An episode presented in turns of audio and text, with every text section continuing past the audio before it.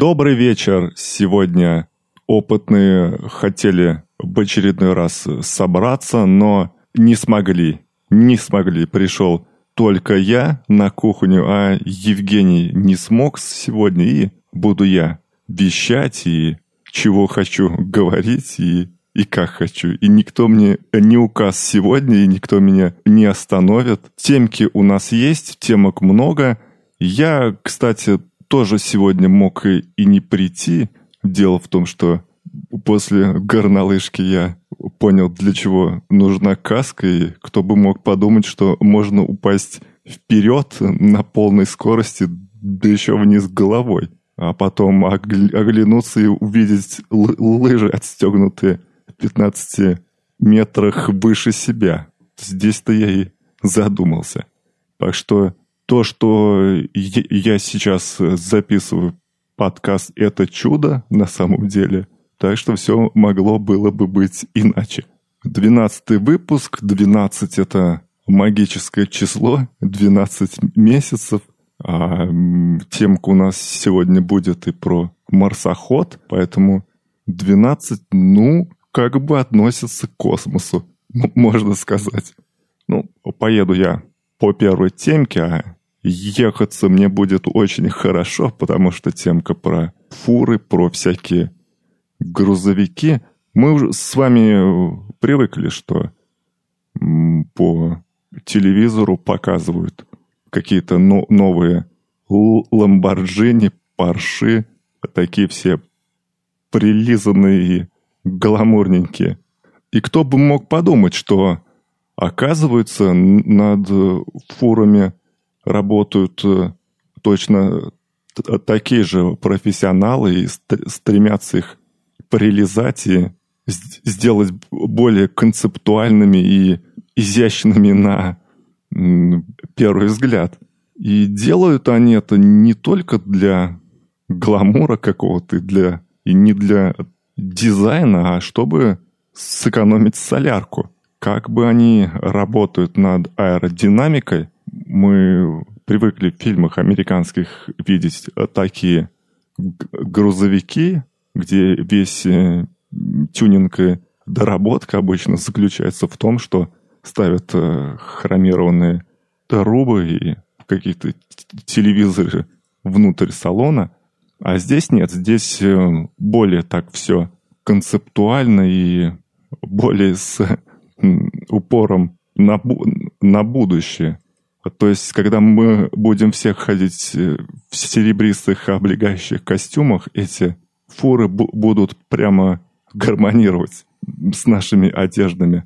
Вот, кстати, фирма MAN и Mercedes-Benz вы, выпускают, выпустили уже полуприцепы, которые очень хороши и такие изгибы ли, ли, линий, что просто закачаешься. Можно просто а, эти полуприцепы показывать особым ценителем, каким-то фетишистом техническим, вроде меня. Представьте, что все колеса на заднем, э, на за, задней части полуприцепа, они закрыты такой накладкой, что по замыслу конструкторов снижает аэродинамическое сопротивление и способствует экономии топлива. То есть все мы привыкли к легковушкам, которые там как-то и так рестайлинг делают и сяк, а вот грузовики как-то, фуры ускользали обычно из нашего, ускользают обычно из, из-под нашего взора и как-то проходят мимо.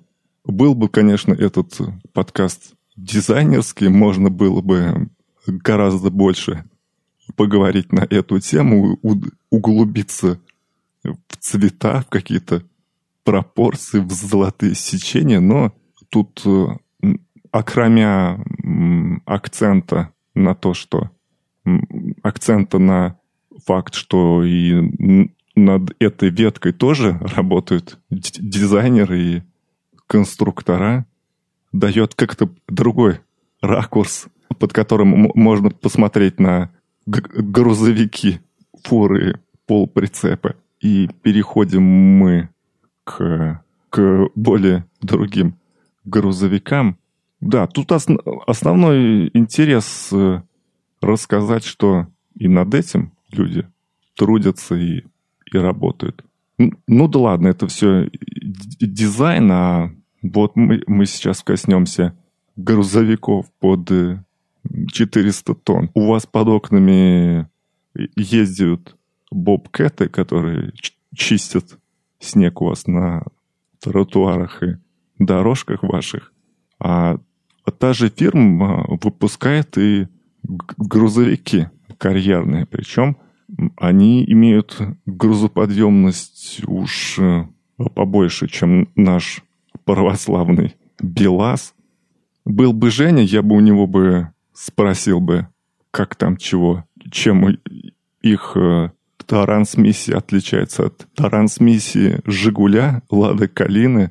Он бы мне чего-нибудь бы сказал, а я бы помолчал, отдохнул. Но вот нет его, пришлось самому все прочитать. А трансмиссия Белаза электрическая.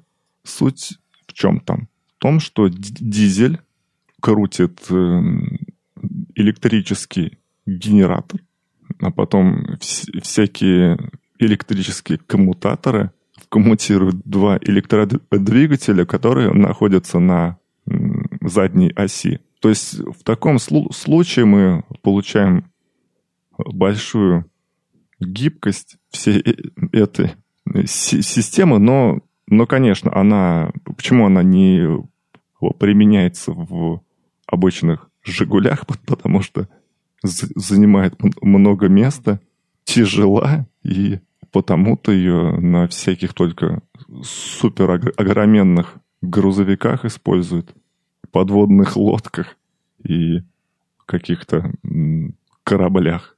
Ну, я не, небольшой специалист по всякой там механике, не то что Евгений с тракторного завода, он бы а, поподробнее бы рассказал, и в чем отличие от э, трансмиссии ее мобиля, что особо примечательно, что максимальная скорость этих вот бел, белазов и кэтов, вот этих, э, которые в карьерах возят породы из, точку, из точки А в точку Б, есть куча разных интересных систем, которых нет в обычных автомобилях. Например, там есть э, своя система пожаротушения с, с дистанционным управлением. То есть там не, не, не просто мужик э, будет с огнетушителем лазить по этому маленькому панельному дому под названием карьерный груз, грузовик, а там все оно само может потушиться прямо как в маленьких домах таких. Система смазки автоматическая, ну, я как-то не, не особо понимаю, что значит ав- автоматическая система смазки. Ну, а в обычном в Жигуле она какая? На, налил и смазывается там как-то все само. Ну, не знаю. В, см- в смазке я, в общем, опять не специалист. Так, а вот про систему контроля загрузки кузова могу сказать. Ну, наверняка там что-то работает в ИК диапазоне или... Ну да, что- что-то вроде на затемнение какой-то датчик, наверное, стоит. Ну, есть контроль давления в шинах телеметрический. То есть там как-то оно хитро сделано с какими-то датчиками давления. А также, что примечательно, стоят камеры не только для контроля мертвых зон, а еще, еще стоит а, система сигнализации приближения высоковольтной ли, линии, что необычно. Мне как раз вот сейчас интересно провести сравнение между вот, таким здоровенным каким-то грузовиком и маленькой машинкой. И в чем там их э, принципиальное отли отличие в технических решениях? То есть тут интересно как бы не то, что этот грузовик здоровенный, а эта машинка маленькая, и вот вся разница. А тут вот, видите, уже отличие в, в трансмиссии. Если взять какую-нибудь э, передвижную сам самоходку на базе мотоблока, то там получается механическая трансмиссия.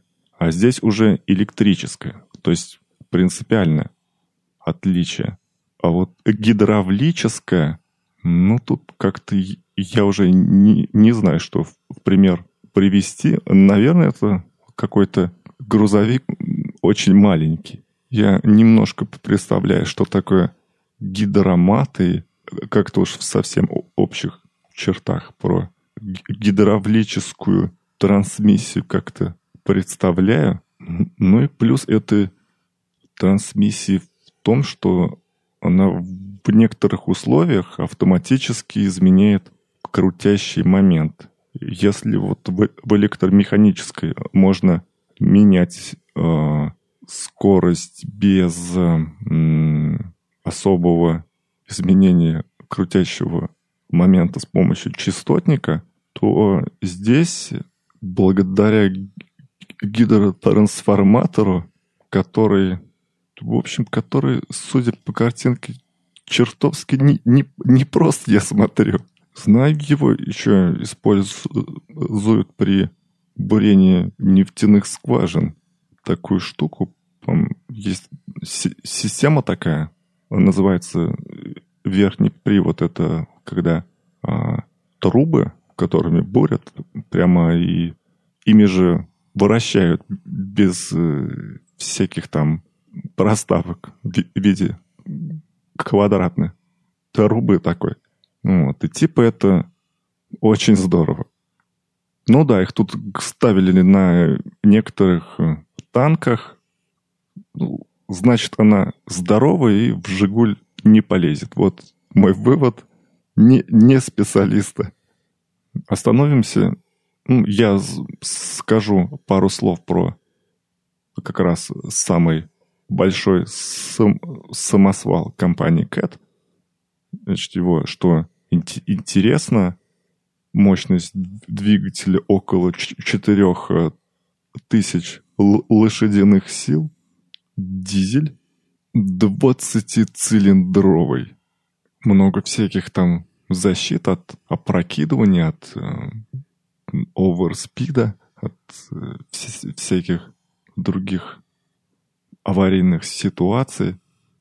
Я так понимаю, что наш БелАЗ — это сворованная э, идея Кэта, потому что Кэт — это более старая фирма, и уж наверняка сперли оттуда.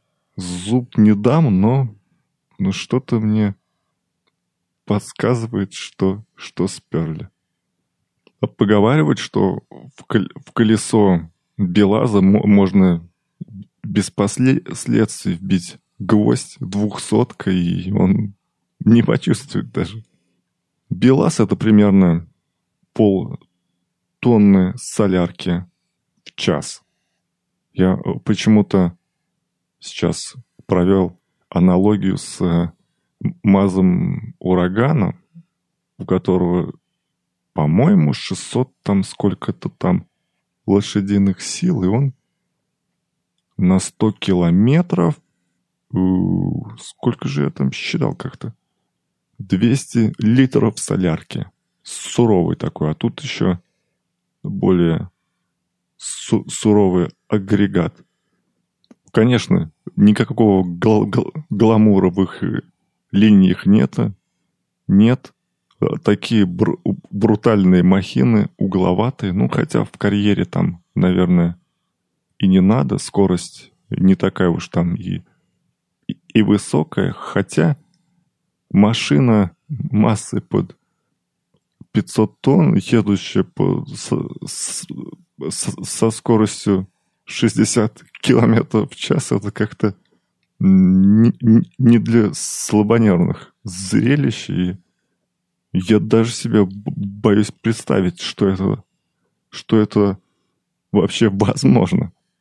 Ну, хорошо, с грузовиками всякими фурами заканчиваем. Основ, основная цель была донести до вас и порвать шаблон о том, что и фуры бывают красивыми, и над ними работают дизайнеры, и не, не, не только для эстетики, но и для экономии топлива. Ну, а грузовики на 400 тонн это тоже так, чтобы, чтобы знали, когда на, на дороге едете, КАМАЗ это не, не самый страшный и, и не крас грузовик на перекрестке, а вот представьте, БелАЗ. Ух, это как вспомнился анекдот про камазистов. Камазистов, они, ну, или присказка, что ли, такая. При выезде на перекресток КАМАЗ смотрит, нет ли другого КАМАЗа, если нет, продолжает движение. Вот как-то так. То, тоже правило работает и для БелАЗа. Только еще, еще в большей мере. Переходим ко второй темке. Вторая темка – умный светофор. Почему он такой умный и откуда у него умище берется – распределенный ли это ум или же собран в какой-то одной точке. Сейчас я вам расскажу. Есть такие камеры, не, не камеры, а светофоры, которым еще, э, которыми управляют камеры. Ну, ну, конечно, не напрямую камера там как-то управляет, а там есть какой-то механизм, который включил, отключил светофор. А суть в том, что на оживленных магистралях ставится эта система, и камера уже анализируя дорожную ситуацию, решает, поддержать же, поддержать этот э, цвет подольше или наоборот сделать покороче, или же подмигнуть там быстренько и проводили исследования. Получилось хорошо. Здесь э, получается что-то вроде бы Kinect от PlayStation. То есть проходит анализ дорожной обстановки. Специальным софтом все это дело обрабатывается и команда на исполнительный механизм. В этой системе есть еще, как бы она не, не, не, не такая уж и простая, как я объясняю, там еще особый упор делается именно на длительность вот э, работы именно желтого цвета, не, не красного, не, не зеленого, а по-особому у них там как-то он особый упор делается именно на желтый. я так понимаю, что видишь, что водитель двигается со скоростью, с той скоростью, с которой он э, нарушает правила и пытается успеть э, проехать на, на, на, на желтый, камеры Э, светофор ему подыг...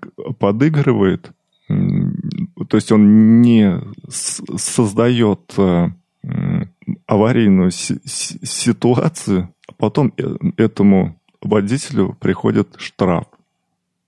Как-то так. Вот это вот мой вольный перевод, моя интерпретация этой вот системы всей. Ну да, тут вот э, именно вся иг- игра идет на длительности желтого цвета в зависимости от э, дорожной обстановки, от э, скорости отдельных индивидуумов. Эта система не у нас, она в Нью-Джерси, US, там где-то пробируется. Так что вот интересная такая штука. Интересно есть э, решение не просто камеру повесить и превысил, вот тебе письмо счастья, иди плати в сберкассу. А тут вот тебе подыграют. Ладно, парень, вижу, что ты не в себе и пытаешься уже протиснуться вот на, на, на желтый уже как-то на грани. Ладно, проезжай, но мы тебя еще пожурим. Пожурим тебя еще, но, но не сильно. Как-то так вот. Эх, был бы Евгений, он бы сейчас наверняка бы задвинул идею, что можно и вот на Arduino все это сделать и на каждом перекрестке поставить. Но, но нет его. Не с кем мне подискутировать, и я вместо диалога с защитой и нападением просто говорю, рассказываю, как говорящая, говорящая голова такая. И никто мне слова поперек не скажет. Тоже жизнь такая. Переходим от умного светофора. Нет, не глупому, нет. Хотя глупый не, не так уж глупо. Переходим к следующей темке. Это про то, как э, про интервью самого главного чувака по марсоходам в НАСА. И, и вы знаете, что сейчас находится там марсоход на Марсе, который, с которым потеряли вроде бы сегодня связь, но я думаю, что все заработает и скрестил уже все пальцы на, на руках, и вот ноги уже пытаюсь тоже скрестить. Это не, не, не то, что наш позорный Фобус грунт, который даже не, не вылетел никуда, а этот долетел, и там что-то даже делается. Вот, это, кстати, как раз в тему номера выпуска. 12 месяцев, 12 созвездий. Ну, на самом деле их 13 змееносец, но, но все об этом умалчивают. Ну, вы уж не, не подумайте, я никакой там не хиромант, не, не астролог. Хотя, поговаривают, это не пыльное дело, довольно приносит неплохой заработок. Когда я прохожу в обед по, одно, по одной улице в нашем городе, там постоянно стоит цыганка такая с надписью «Гадаю», то все. Мне, мне вот иногда хочется вот так подойти к ней, дать 100 рублей и сказала мне, что же у меня там в, в системе случилось, почему там часть не работает, а то не хочется мне день целый терять, но сами знаете, одни специалистки только по женщинам, мужикам и деньгам, и, и все. Вот. А по другим каким-то техническим вещам от них не дождешься ответа, так что я обычно опечаленный ухожу прочь. Далее по улице на Хабре напечатанное это интервью, называется «Водитель марсохода Curiosity отвечает Хабру». Ну, здесь бы здесь Евгений надо. Он бы, он знатный работотехник, специалист по, по тележкам и Ардуино, и уж, уж он-то тут бы затеял бы монолог на минут на 40. Основные вопросы здесь, а может ли марсоход сделать то, может ли все, есть ли там какие-то защиты от багов, как вы добавляете новые фичи, новые фичи добавляют просто, пишут апдейты, а баги, патчат и все. Вот все, все так банально прям. Просто банально.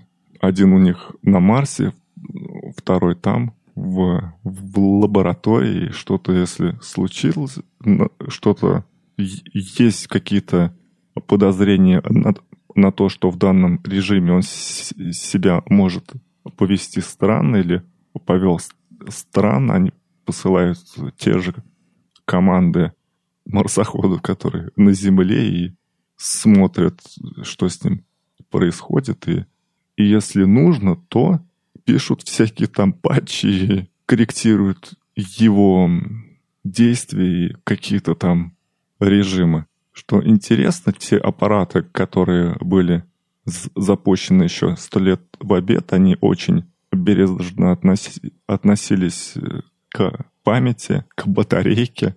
И, кстати, когда мы с вами играем на айпадах в Angry Birds, мы используем такую мощность вычислительную. Если бы в то время, когда эти всякие Voyager запускали, им бы попала в распоряжение такая мощность, они бы могли много чего бы сделать. А мы тут развлекаемся все хихоньки-хахоньки, снимаем на, на камеры, как там Дунька пьяная упала с, с, с дивана на корпоративе всякими глупостями, а люди на, гораздо слабых компах, процессорах делали великие вещи, которые просто остались в веках. Тут э, им э, дистанционно можно управлять, но тут есть некие хитрости всякие разные. Как бы они сначала ему формируют список команд на пару дней, он их там как-то выполняет, и появляется окно, когда они могут передать сигнал от него на Землю, всякие там телеметрические данные. Ну, что такое телеметрические данные? Ну, это просто разные параметры разных частей системы, какие-то датчики температуры, давления и всего прочего. То есть телеметрия это просто как бы ну, взяли прибор, опустили в дырку в земле, чтобы температуру измерить. И вот говорят, что по, по кабелю из, из дыры на поверхность идет телеметрия или телеметрические данные. То есть это просто данные такие, полезные данные. Конечно, здорово, что, что они могут его пропатчить с земли на случай, если что-то зависнет. Есть у них ватчдоги, это некие такие мик микросистемки, мин ми мини-системы, которые, если не получают какие-то там сигналы некоторое определенное время, просто перезапускают систему. Ну, например, есть а, такие микросхемы в Watchdog.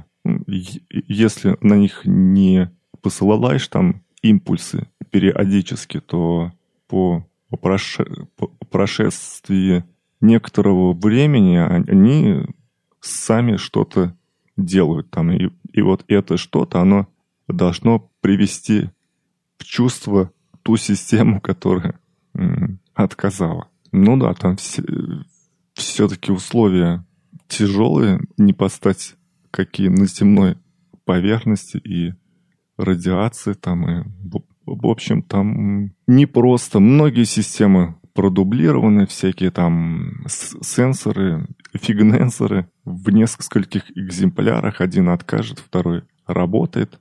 Задержка сигнала из-за расстояния, она может варьироваться от 5 до 20 минут в одну сторону. Это в зависимости от положения Марса относительно Земли. Что особо меня порадовало здесь то, что есть такая pdf в статье с довольно подробными характеристиками все, всех этих э, внутренностей, которые внутри этого м, ровера, то есть марсохода.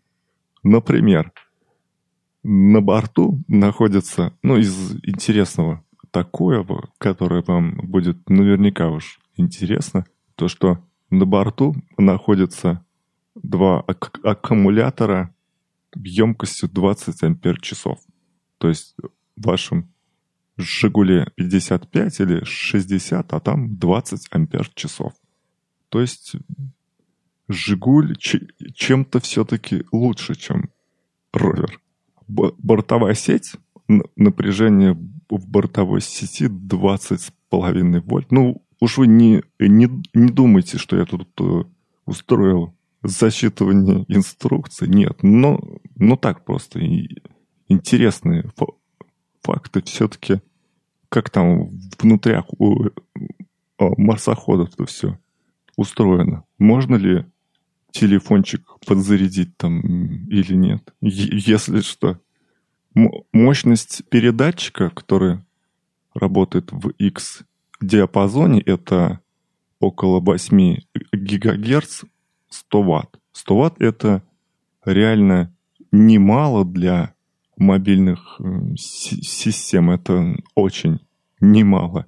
Собственно, что такое 8 гигагерц? Вот ваша Wi-Fi точка работает, может, ну, по крайней мере, современные могут работать на, по-моему, 2,4 гигагерца и, и 4. По-моему, что-то там 4, вот около 4. А здесь 8. То есть в два раза выше несущая частота. Ну, это смысл в том, что чем выше частота, чем выше частоты, тем больше информации можно перегнать за единицу времени. Но там, конечно, могут там возникать э, другие проблемы, связанные с тем, что чем выше частота, тем э, острее должны быть направленные антенны, те, которые направляются. Не, не, те с, круг, с, круг, с круговой ди, диаграммой, которые на Wi-Fi точке обычный штырек, а более сложные, более умные, которые поворачиваются на нужный угол в, нужное время.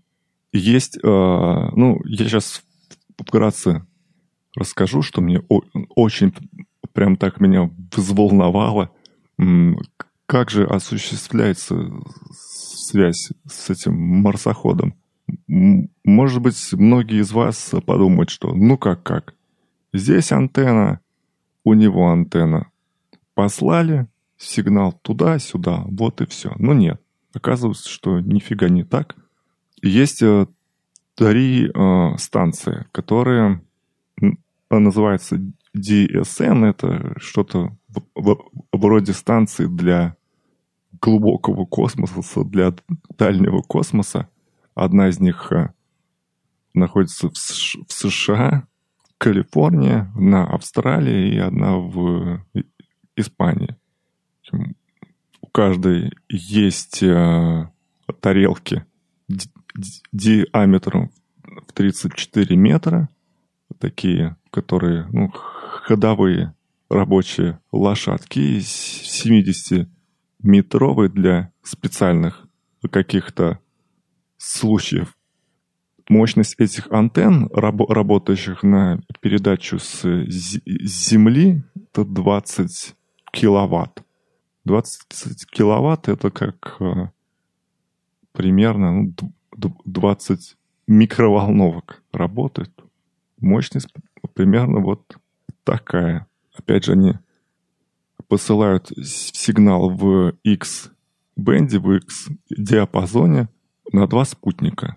А эти спутники, уже используя более низкие частоты, передают сигнал на сам марсоход. И именно для управления им используется именно эта схема то есть с наземных станций посылается на спутники, а спутники уже посылают на марсоход а на более низких частотах. Ну, видимо, почему, почему они используют э, вместо X-бенда UHF, потому, ну, то есть это просто высокие частоты, а не X-band. Ну, в, в, в общем, X, X-band это частоты выше, чем UHF.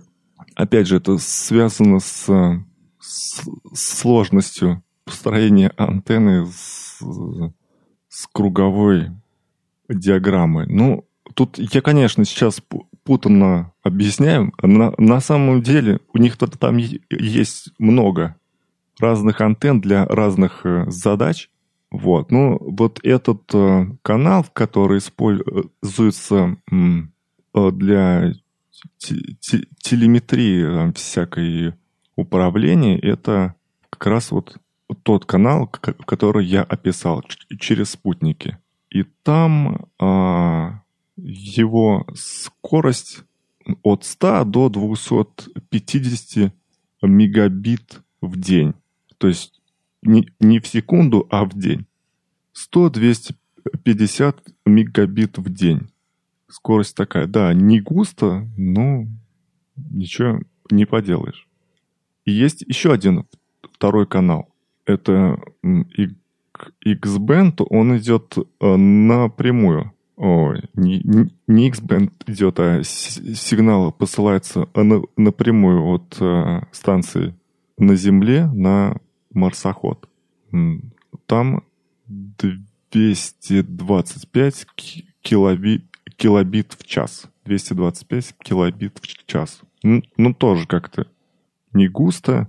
Видео с YouTube там не посмотришь, если будешь находиться там и... Ну, вы меня понимаете. И вот для особых экстремальных случаев, когда все, все потеряно, именно... Так, стоп. Я, я вам, по-моему, наболтал. На, наоборот сказал.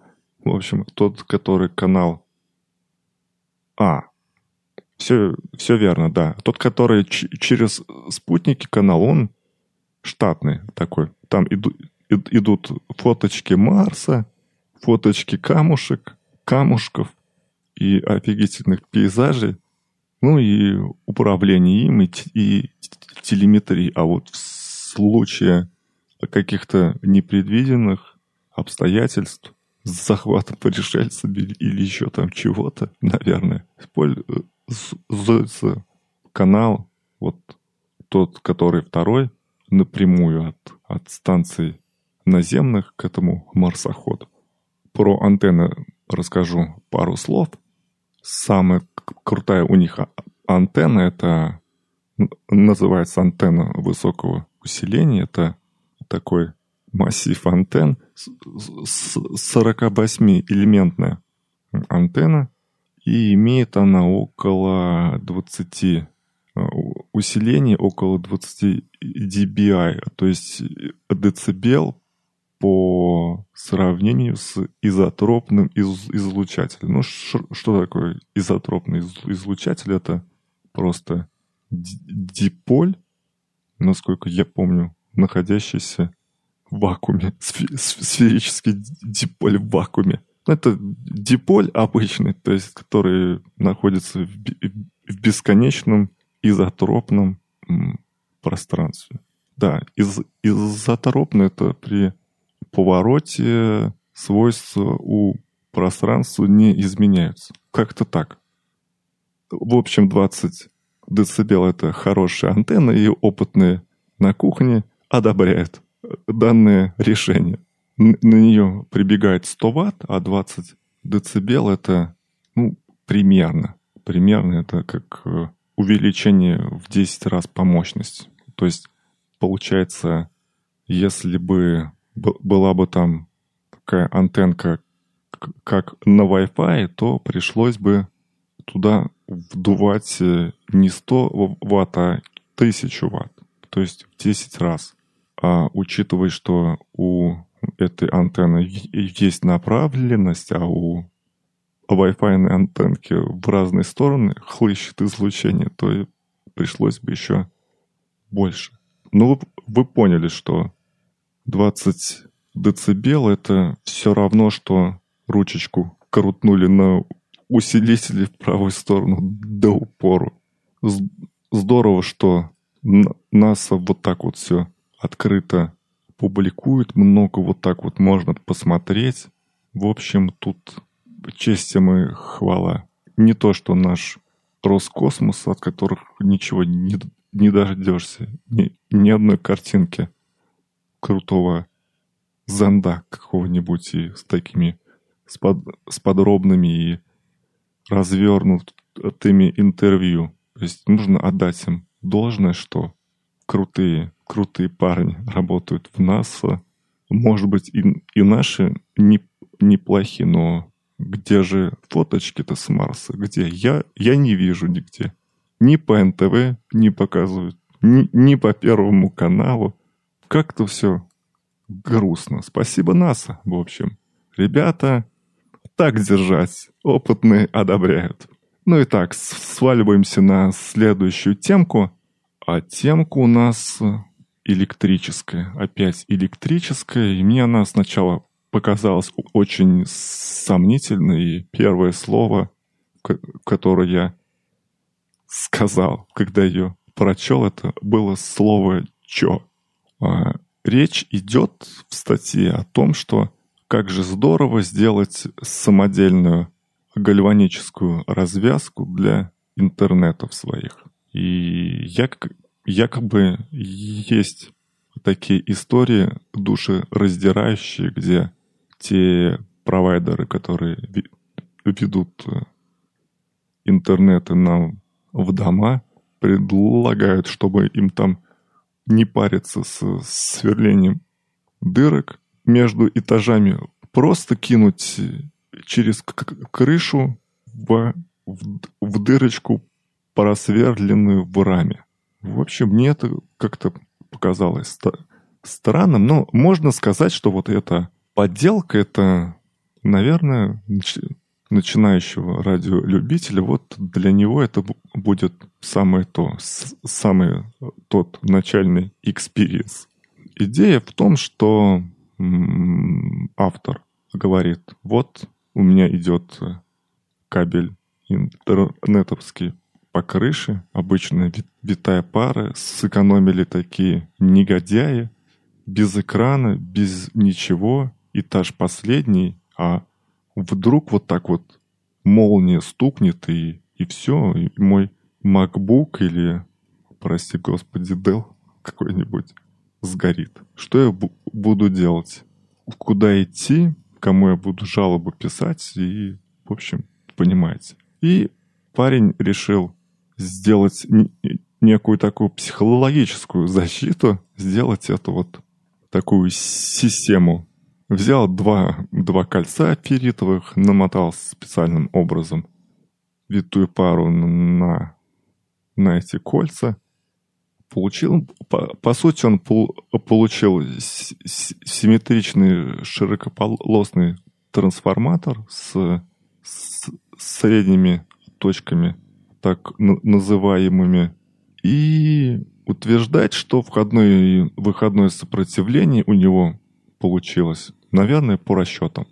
Это около 100 Ом. Ну, это нам с, с, с вами, ну, точнее, мне-то это о чем-то скажет, а вам наверняка нет. Какие-то 100, как их мерить обычным же тестером не померишь. Но идея в том, говорит, вот, я сделал вот большой страшный трансформатор, и уж он-то, у него-то напряжение пробоя изоляции намного больше, чем в разделительных трансформаторах сетевых карт. Ну, что тут можно сказать? Ну да, от него, конечно, хуже не станет, но, но есть уже в хорошем оборудовании вну, внутри части схемы, которые уже защищают от этих вещей, говорит, что ну, от статического напряжения спасет, а вот если молния прям в кабель стукнет, то нет не спасет. Ну, конечно, ну, на мой взгляд, это как-то загиб какой-то, ну, это для радиолюбителей, которые хотят там как-то, не знаю, на начальный путь. Хотят сделать полезное для, для дома.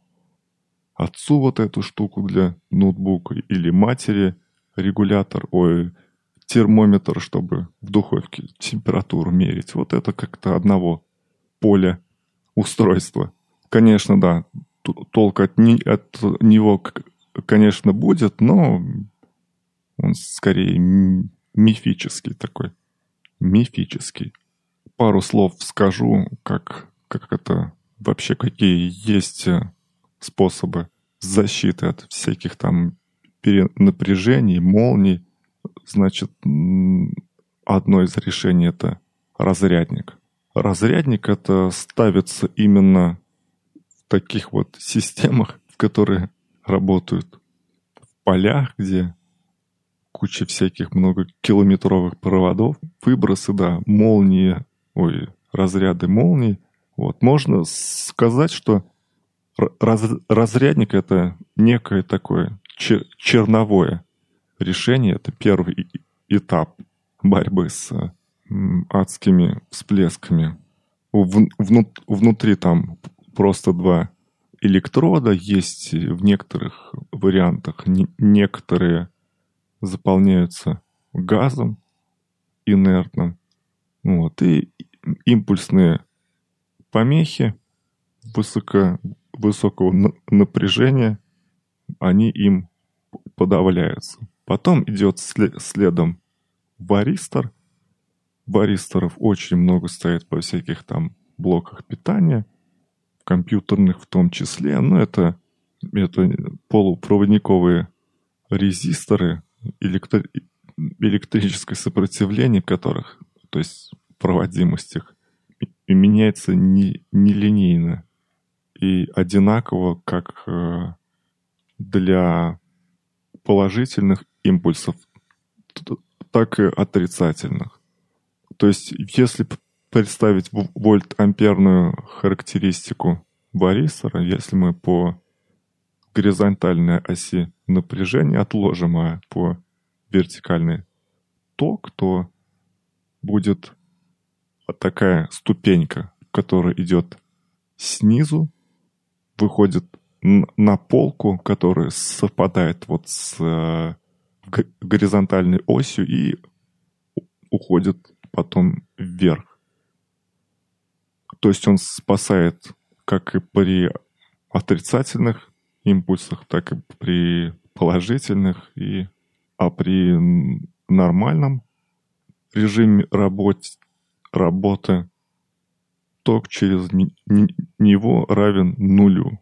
То есть вот э, если что-то происходит на всяких там дизельных генераторах, что-то там сходит с ума, и двигатель идет в, в, в разнос, и бешеное напряжение получается, то вот эти штуки, э, эта штука сработает. И еще есть такой хитрый диод, называется TVS, еще их называют э, супрессоры или полу, полупроводниковые ограничители напряжения. Плюс их в том, что у них быстрое время реакции у этих диодов. Но с, с мощными импульсами перенапряжения они не могут справиться. Поэтому это вторая какая-то ступень или третья ступень защиты вашей системы. То есть варистор, он, может подавлять просто адские там импульсы по напряжению, но он но у него большая инерция. То есть э, не всегда им обойдешься. Не всегда он спасет. Потом идет варистор по быстродействию и по меньшим, более меньшему, более меньшей устойчивости к напряжению, к этим выбросам. И потом идет TVS диод.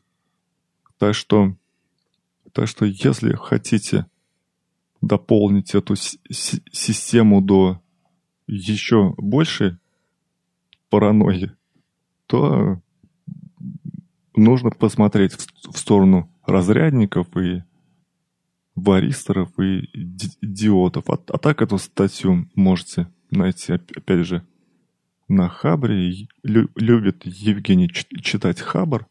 Называется «Самодельная гальваническая развязка». Так что вот тут прям есть э, картинка, где на куске фанеры это все сделано. Так что вот тут зрелище прямо так брутальное.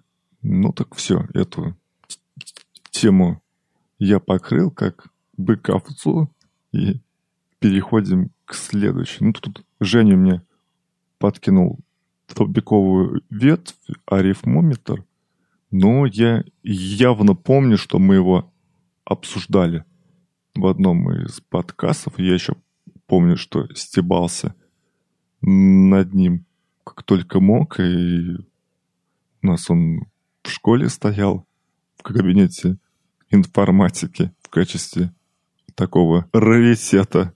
Так что я эту темку пропущу. Слушайте наши прошлые подкасты. Я, ну, но мы там явно не как бы не, не на нем, не с него начинали, но им заканчивали там где-то. Так что где-то найдете там. Благо выпусков не, не так много, 12. В общем, там сможете найти про арифмометр. И теперь переходим к следующей темке. Не темке даже, а секции. Эту, эту, эта секция особо любима Евгением и мной тоже. Эта тема наших слушателей. Подкинули нам интересную темку. Спасибо мистеру Квесту за, за удачный вброс. То есть тут есть о чем поговорить. Можно коснуться, опять же, космической темы и, и темы марсохода. Ну так вот, появился так называемый атомный аккумулятор. И вроде бы как бы и недорого стоит, штука баксов. Ну, чего нам с, с вами? Купил и поставил. Но тут наряду с такими хорошими его фичами, такими как батарея может э, работать при температуре от минус 50 до плюс 150, даже там ничего у нее не, не, меня, не меняется, ни какие там характеристики, ни от высоты над уровнем моря не зависит. И как бы вроде бы все здорово, но есть одно но. Отдать он может только сотни наноампер. То есть наноампер это для наших с вами телефонов это ну, нет ничто. Он, телефон потребляет десятки миллиампер, а здесь нано. То есть тут, тут э, еще не скоро мы сможем этот эту батарейку себе заиметь и в телефонах. Пару слов, как это все работает. Эта штука относится к радиоизотопным источникам энергии. То есть эти штуки используют энергию, которая выделяется при радиоактивном распаде. То есть вот именно в том, который, на, на, на который навел нас, меня, слушатель, источники используются энергия электронов, которая, то есть это, то есть тут э, получается производство электричества благодаря тому, что при радиоактивном распаде бета-частицы, то есть или электроны, начинают лететь в сторону поверхности. Поверхность это сделана из э, трития, и получается ток. То есть на полупроводник специфический или частицы летят, которые образуются при радиоактивном распаде, и получается ток.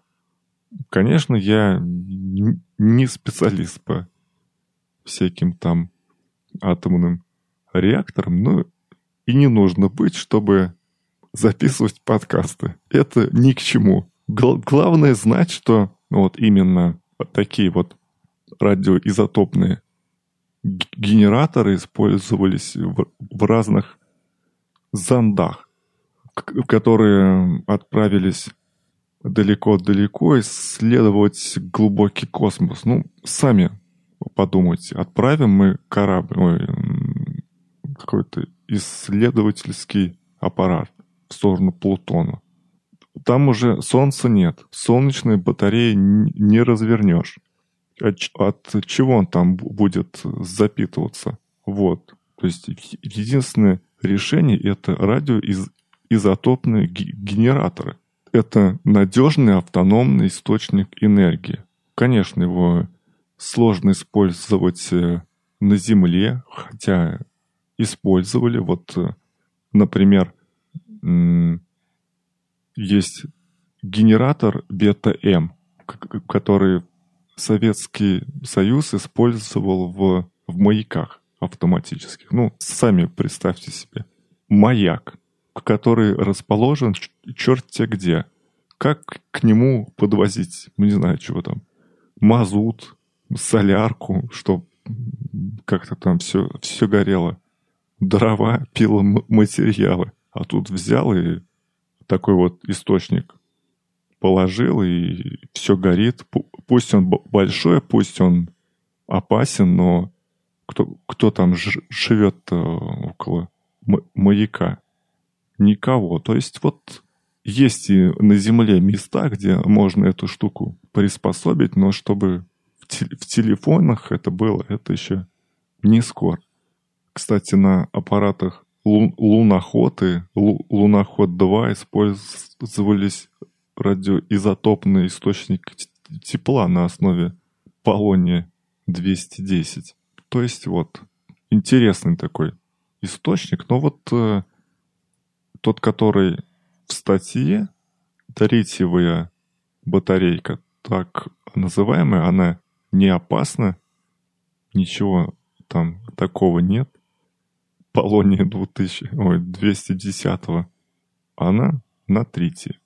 Да, там маленький ток, ну, ну да, ну а для некоторых применений этого достаточно для вс- всяких там медицинских э, приблуд, которые могут э, заставлять сердце биться э, искусственно.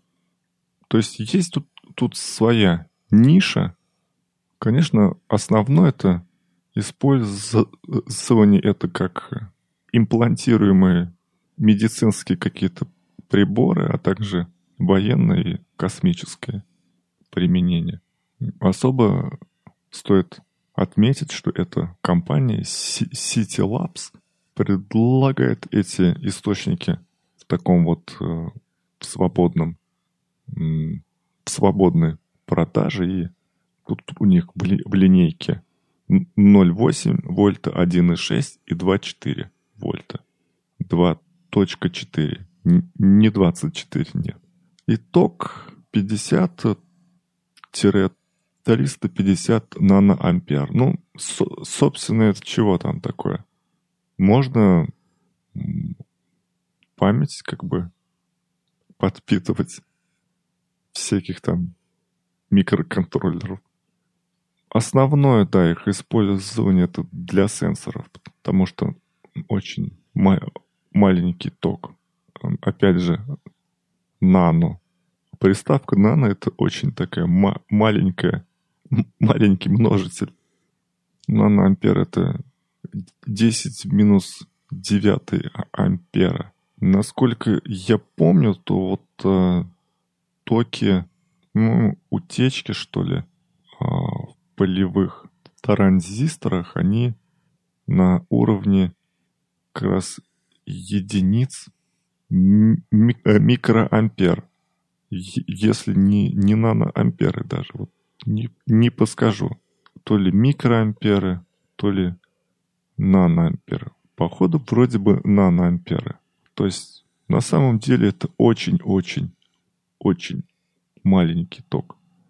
Так что это вещи не для мобильных телефонов еще не скоро таковой будет. Вот если бы в ней использовать не распад трития, а полоний 210, был бы уже другой разговор. Но тогда бы каждому такому покупателю в, в магазине с каждым таким телефоном шел бы комбинезон специальный, чтобы не облучалось. Или хотя бы шлем на голову. В общем, осветили. Ос, осветил я эту темку.